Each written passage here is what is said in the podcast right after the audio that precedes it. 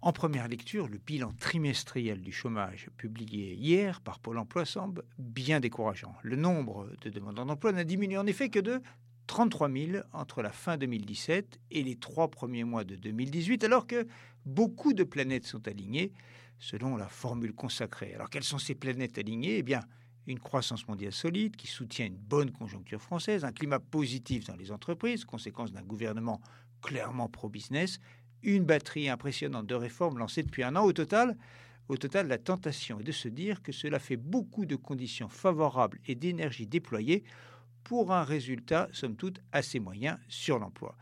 Cette lecture est possible, mais en fait, ça n'est pas la bonne. Le repli trimestriel est en réalité significatif parce qu'il intervient dans le contexte particulier d'une baisse des emplois aidés et d'un certain nombre de formations.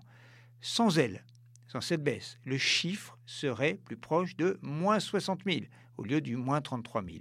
Il y a aussi, il faut le dire, la poussée démographique propre à la France qui gagne un million d'habitants tous les trois ans, dont une part gonfle la population active. La situation de l'emploi ne peut au fond être jugée qu'avec trois indicateurs. Le volume des créations de postes, il est élevé.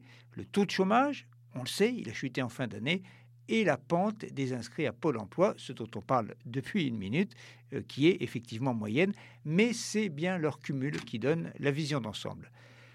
Une vertu rare est aujourd'hui du coup demandée aux Français la patience sur un sujet qui a pourtant de quoi les révolter, puisque le pays n'a pas connu le plein emploi depuis des dizaines d'années et que plus de 6 millions d'entre eux accomplissent chaque mois la démarche de s'inscrire à Pôle emploi.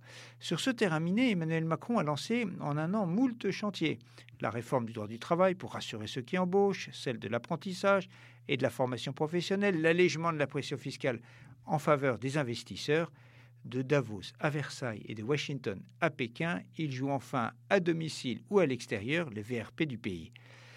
Il faudra néanmoins du temps pour savoir si les leviers actionnés sont les bons ils l'ont été chez la plupart de nos voisins, et quand ces changements auront infusé. Il faudra surtout non seulement maintenir le cap pour ne pas désorienter une fois de plus les acteurs économiques, mais également aller plus profondément sur les pénuries de main-d'œuvre, sur la mobilité géographique, sur les effets sur l'emploi de la transformation digitale, sur les attentes évolutives des jeunes vis-à-vis -vis des entreprises. Bien des réflexions devront encore être menées, sans oublier, disons-le, le plus trivial, à court terme, il est manifeste que l'emploi et l'activité peuvent pâtir des grèves des transports que les syndicats veulent poursuivre encore des semaines. Retrouvez tous les podcasts des échos sur votre application de podcast préférée ou sur leséchos.fr.